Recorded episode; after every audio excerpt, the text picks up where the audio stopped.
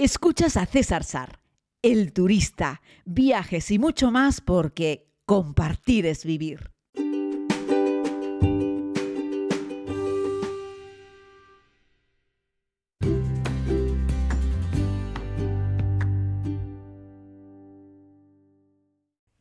Saludos querida comunidad, bienvenidos a este tiempo de podcast. Los estoy narrando como siempre, pues dándole al rec y haciendo un monólogo de aproximadamente 10 minutos más o menos.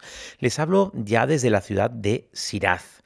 Y bueno, la verdad es que esta ya es una ciudad más grande, además tiene un aeropuerto internacional, es una ciudad en ebullición, de ella les hablaré mañana porque hemos llegado poco menos que para cenar y ya está. Además estamos hoy durmiendo en un hotel de cinco estrellas, eh, que la verdad está muy bien y, que les puedo recomendar porque está caminando a unos pocos minutos del bazar. Ya de eso les hablaré mañana. Hoy hemos comenzado el día, hemos salido de Jazz y hemos venido hacia Siraz, atravesando de nuevo un precioso desierto. Eh, colocándonos eh, durante muchas horas una cordillera montañosa preciosa con un montón de montañas nevadas. ¿no? Irán también tiene muchas montañas, algunas de ellas muy famosas, y muchos amantes de la montaña vienen aquí para subir alguna de sus cimas. ¿no? Y les digo que hemos comenzado el día en esa ruta, comenzando con una visita a la tumba de, a la tumba de Darío, de Darío I. Bueno, no es que fuese el fundador del imperio persa, ni mucho menos, pero sí fue la persona más destacada eh, en los inicios y, bueno, llegó a aglutinar eh, pues muchos de los territorios, ¿no? Pues, eh, pues yo que sé, toda la zona de Mesopotamia, de lo que hoy en día también es Egipto, Siria, buena parte del norte de la India, bueno, llegó a comerle también un bocado a las colonias griegas, ocupó prácticamente toda Asia Menor, vamos, que Darío I era un, fue un tipo además que aglutinó a muchos pueblos, respetó en buena medida sus, sus costumbres y eh, bueno, pues llegó a tener el imperio persa en el máximo esplendor posible. ¿no? Fue Darío I, visitamos la tumba de Darío I, es una tumba muy bonita, por cierto, ¿eh? en piedra, con unos monolitos enormes, está desprovista de... no hay nada alrededor, la han dejado muy limpia eh, para que destaque, para que cuando la observes te tu mirada al fondo hacia el horizonte. y la verdad es que, bueno, pues tiene una entrada, es patrimonio de la humanidad por la UNESCO y es muy visitada por los turistas locales, por el turismo interior, por los propios persas. ¿no? Para ellos Darío I es uno de los en fin, máximos exponentes de la historia y la cultura de su pueblo, de su tierra, de los persas. Aquí sí, los iraníes, que bueno, Irán como nombre es una tierra nueva, o sea, es un nombre nuevo como país, como Estado, ¿no? Han sido persas durante todos estos otros siglos, bueno, milenios, ¿no? Eh, y ellos se consideran herederos de los persas, ¿no? Cosa que no podemos decir de los egipcios, ¿no? Como dijimos ahora cuando estuve allí en Egipto y les hice los podcasts, los egipcios que viven hoy en día allí no son ni muchísimo menos descendientes de aquellos otros que hicieron las pirámides, ¿no? Pero esto sí, este es un pueblo desarrollado, culto, avanzado, educado y que procede de una gran cultura, de una gran historia, de una gran, en fin, de una gran civilización que era la civilización persa, ¿no? Así es que ellos que sí los persas, los iraníes son gente más formada, más culta, visitan la tumba, la tumba de Darío I eh, sabiendo que evidentemente es uno de los personajes más destacados de, su historia. ¿no? Y bueno, pues de ahí nos fuimos a Persépolis, que tiene una relación directa porque precisamente fue Darío quien encargó la construcción de Persépolis y que duró casi dos siglos. Persépolis es eh, posiblemente no, el yacimiento arqueológico más importante de toda Asia Central y uno de los yacimientos arqueológicos más importantes del mundo, del planeta. ¿no? Eh, la conocemos como Persépolis, aunque este nombre se lo dieron los griegos, es decir, toda la gente de Alejandro Magno que vino detrás, eh, en el griego antiguo, porque lo que quería decir era pues la, la, ciudad de los persas, ¿no? Perse polis, polis ciudad, perse, perseas, eh, Persépolis, es decir, ellos a sí mismos no, se llamaban a este lugar Persépolis.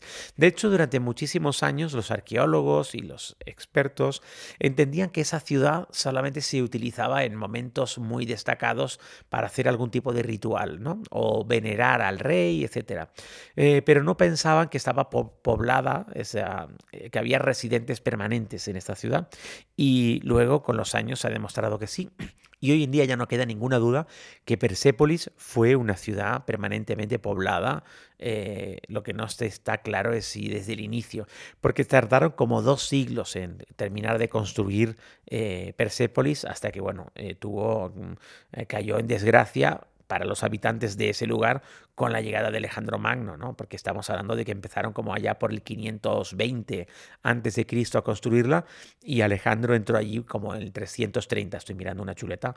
No piensen ustedes que yo soy capaz de saberme estas cifras, ¿no? Ni muchísimo menos, ¿no? Y bueno, la verdad es que el lugar es súper interesante. Eh, sobre todo cuando vas con un experto, como vamos nosotros con Jaco Igual, nuestro guía, que es un gran conocedor de la historia, un gran conocedor de la cultura persa, aunque él es turco, porque guía grupos aquí en, en Irán, grupos turcos generalmente, nos está haciendo el favor a nosotros de guiar un grupo de españoles, porque somos amigos, porque yo se lo he pedido y porque lo está haciendo encantado. Entonces es un hombre que te hace la visita y la disfrutas mucho, es muy interesante. Como les he contado en algún podcast, en la anterior visita a Persia, en diciembre del año pasado, ahora tienen unas gafas de, 3D, realidad aumentada, espectaculares. Pagas un dinero y te las colocas, tienen varios puntos a lo largo del recorrido y reconstruyen lo que fue o lo que ellos creen que fue esa, esa esa Persépolis, ¿no? Y bueno, pues la entrada con los toros, que hoy en día pues son dos estructuras de piedra enormes, pero hay que intentar imaginárselas perfectamente esculpidas y pintadas además, ¿no? Y bueno, pues han levantado un montón de columnas y sobre todo han conservado y recuperado buena parte de los relieves o una parte de los relieves que hay eh, de los bajos relieves que hay en las paredes, ¿no? Eh, esculpidos pues en las, escalinatas, en los que se supone que eran las puertas del, del, palacio, y ahí, en teoría, lo que está representado pues son toda la diversidad de pueblos que aglutinaba al imperio persa, ¿no? Que como les digo, eh, Darío y los sucesores se dedicaron, pues sí, conquistaban, pero sobre todo aglutinaban a los, a los pueblos conquistados, ¿no? Eh, y bueno, pues así formaron un, gran imperio, ¿no? Y bueno, pues este lugar, que es la visita más destacada de toda Irán, sin lugar a dudas, es también patrimonio de la humanidad, lógicamente, desde 1979. Y no quiero comparar, pero no me va a quedar otro remedio que hacerlo, sobre todo porque he venido mm, de Egipto en enero y estoy haciendo Persia en marzo. O sea, he hecho Egipto final de enero, Persia principios de marzo, es que lo tengo fresco. Eh, medio he hecho Nueva York y Nepal, ahí no tengo puntos de comparación, pero Egipto está lleno de ruinas, de restos arqueológicos eh, y eh, Irán también, ¿no? Y no hay color. No solo por la conservación, sino por el mantenimiento y por el respeto que tienen, ¿no? En Irán no ves ni un papel, ni una colilla en el suelo en ninguno de los monumentos. La gente que entra a verlo lo respeta.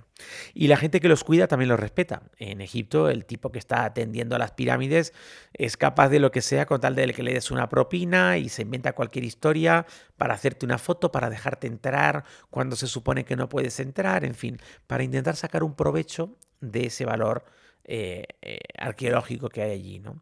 Sin embargo, los persas no, los persas son gente más seria, más rigurosa. Y sus monumentos, la tumba de Darío o, por ejemplo, eh, la propia ciudad de Persépolis, está en perfecto estado de revista. Está limpia, bien cuidada, en fin, conservada. Se nota que le ponen mimo y cariño y que lo exhiben con orgullo, ¿verdad? Y bueno, pues la visita es realmente mm, muy interesante. Aunque seas como yo, es decir, que no sepas mucho sobre este tipo de cosas de la historia, eh, aunque bueno, yo a base de visitar sitios ya he ido aprendiendo algunas cosas, sobre todo de lo que se trata es de que busques un buen guía que te cuente la historia y que sea capaz de entenderla y que luego también veas algún documental, que te informes, que leas algún libro, en fin, hay un montón de cosas interesantes. Aquí en Persia, en varios sitios, en varios monumentos, hemos encontrado libros que te cuentan la historia, algunos con más fotos, otros con menos. Y bueno, la verdad es que es muy interesante y merece la pena visitar esta gran ruina como es Persépolis, que la verdad es que ahora que le han puesto esas gafas, como te digo, te colocas estas gafas 3D, te mueves un poco sobre ti mismo, pivotas un poco y observas a derecha y a izquierda, arriba y abajo, cómo debió ser esa impresionante ciudad eh, creada, por, creada por los persas, ¿no? Y bueno, pues nada. Y después, pues, eh, bueno, comimos en un restaurante de carretera eh, antes de visitar Persépolis precisamente para poder disfrutar de Persépolis sin prisa. Estuvimos hasta que cerró, es decir, vimos atardecer en Persépolis. Y saben una cosa, cuando salíamos por aquella gran eh, explanada que hay, ¿no? que hay como un gran camino de piedra que lleva desde Persépolis hasta los aparcamientos, apareció la luna. Una luna casi llena, enorme, inmensa, preciosa, detrás de aquellas colinas de piedra sin vegetación, delante Persépolis, con sus columnas, que parece que pueden tocar el cielo, que se funden con el azul del cielo, en un momento en el que la noche te va comiendo, en el que la luna va apareciendo, en el que se empiezan a encender las primeras luces, en el que hacía nada acabábamos de despedir al sol y estábamos dando la bienvenida a una luna casi llena.